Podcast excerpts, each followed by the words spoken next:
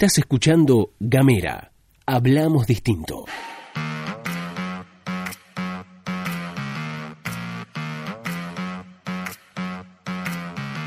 Hola, ¿qué tal? ¿Cómo te va? Bienvenido, bienvenida, bienvenida una vez más a la pastilla de Gamera. Mi nombre es Luz Escarpati. Como siempre, me acompaña Gastón Lodos. Y en unos minutitos nada más te vamos a contar todas las noticias que tenés que saber para arrancar el día.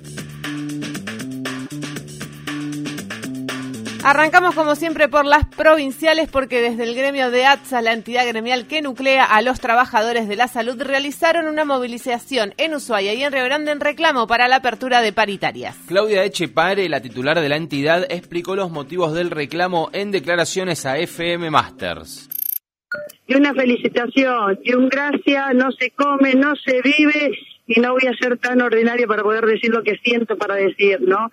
Pero bueno, esto es eh, que el señor gobernador nos convoque a las paritarias, sentarnos en un marco como corresponde en el centro de, en el Ministerio de Trabajo y poder llevar un gran consenso y darle un mejor bienestar a todos los profesionales de la salud. Ayer estuvieron los compañeros profesionales manifestándose.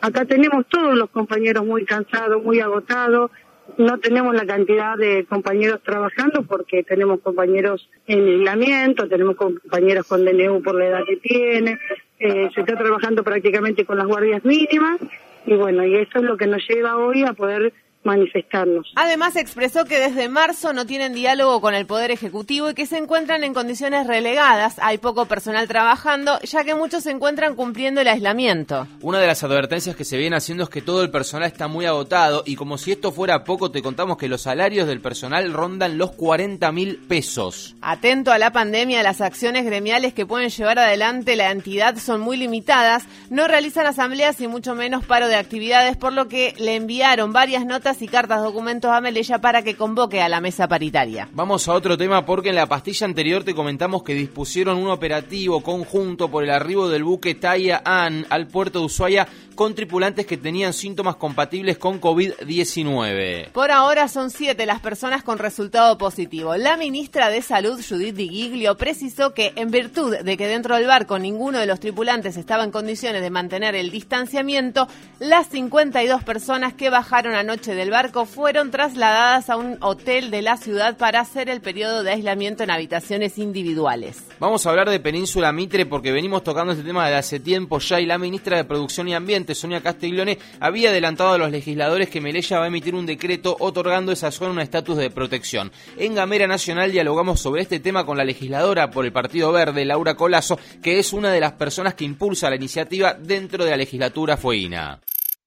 Nosotros el 4 de septiembre le enviamos, hace ya 67 días hoy, al Poder Ejecutivo el proyecto para que nos den su opinión y que la verdad que a nosotros nos, hubiese gustado ser parte del trabajo en conjunto porque tal vez con una, una nota por escrito de apoyo al proyecto que se envía a la legislatura nosotros hubiésemos podido haber avanzado también en el tratamiento y no llegar a la Convención Ramsar, una convención internacional con un eh, decreto, sino con una ley. Vale la pena aclarar que la Convención Ramsar es un acuerdo internacional que promueve la conservación y el uso racional de los humedales y las turberas son justamente humedales. La intención del Ejecutivo de emitir este decreto de protección sobre Península Mitre fue justamente para designar ese sitio en la lista Ramsar de humedales de importancia internacional. Vamos brevemente con la situación epidemiológica en Casa Rosada. Gustavo Belis, que es el secretario de Asuntos Estratégicos de la Presidencia y mano derecha del presidente Alberto Fernández, dio positivo por coronavirus. El problema fue que en la despedida de Evo de la Argentina, Alberto anduvo a los abrazos con Belis. Inmediatamente se le hizo el hisopado al presidente y dio negativo. Lo que se sabe ahora es que Alberto va a permanecer en aislamiento en Olivos porque como todos alguna vez fuimos, el presidente de la nación se convirtió en un contacto estrecho. Ahora, teniendo en cuenta que Belis es un tipo que se dedica a hacer política, parte de su trabajo es tener contacto con muchos ministros, lo que resulta un inconveniente si tenés coronavirus. Y por contactos con Belis también van a tener que aislarse el ministro de Relaciones Exteriores, Comercio Internacional y Culto, Felipe Solá, el ministro del Interior, Eduardo de Pedro, la ministra de las Mujeres, Géneros y Diversidad, Elizabeth Gómez Alcorta, el ministro de Cultura, Tristan Bauer, y el secretario general de la presidencia, Julio Vitovelo, también el secretario de Comunicación y Prensa Juan Pablo Biondi y el diputado nacional Eduardo Valdés. Un tipo de amigues importantes, Gustavo Vélez, hay que decir. Vamos con otra noticia que ya debes conocer, pero forma parte de la agenda y van a dedicarle horas y horas en los medios. La noticia es que la ministra de Desarrollo Territorial y Hábitat de la Nación, María Eugenia Bielsa, dejó su cargo y será reemplazada por el actual intendente de Avellaneda, Jorge Ferraresi. Como sabemos, en política nadie despide a nadie y cuando alguien renuncia, a veces es porque se lo pide su jefe. Bueno, se plantea que este es el caso, que la relación con Casa Rosada y con la presidencia del Senado no estaba en su mejor sintonía, por lo que la ministra santafesina se convirtió en el tercer cambio en el Gabinete Nacional en casi un año de gestión Fernández Fernández. Vamos con el último tema de la jornada porque un gran tema, una, una buena noticia, a través de un decreto publicado en el boletín oficial, el gobierno habilitó el autocultivo controlado de cannabis medicinal, así como también reglamentó el acceso al aceite y otros derivados en farmacias autorizadas. Anteriormente el autocultivo estaba penalizado. En el decreto se explicó que, entre otros puntos, este reconocimiento era necesario porque las barreras generaron que un núcleo significativo cultivara y formara redes que actualmente gozan no solo de reconocimiento jurídico, sino también de legalización social. Es decir, era inexplicable que la práctica no tuviera reglamentación. La reglamentación establece un registro específico para usuarias y usuarios que cultivan cannabis para fines medicinales, terapéuticos y o paliativos, como así también promueve la creación de una red de laboratorios públicos y privados asociados que garanticen el control de los derivados producidos. El registro de programa de cannabis, ReproCan, estará a cargo del Ministerio de Salud. Desde Mamá Cultiva Argentina, la ONG más importante en cuanto al impulso del autocultivo canábico para la salud, afirmaron en sus redes sociales que la nueva reglamentación es un avance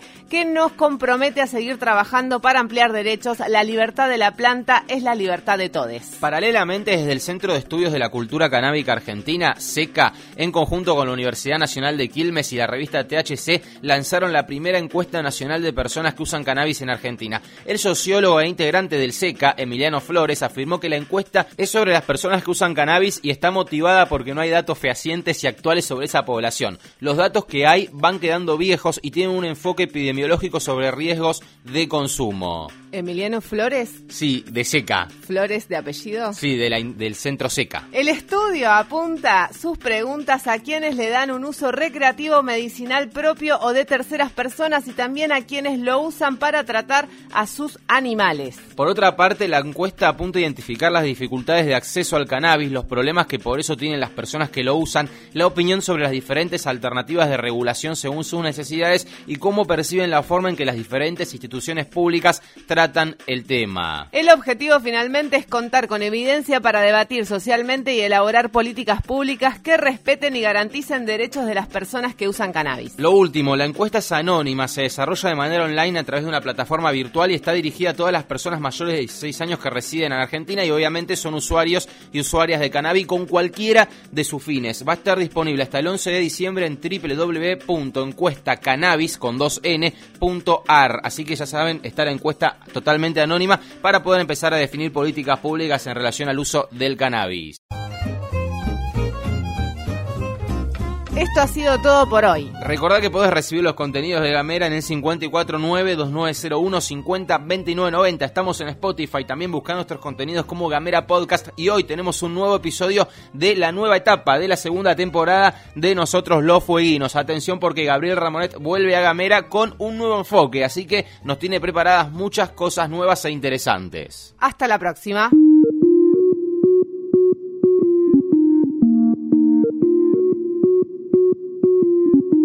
Seguí nuestros contenidos en gamera.com.ar.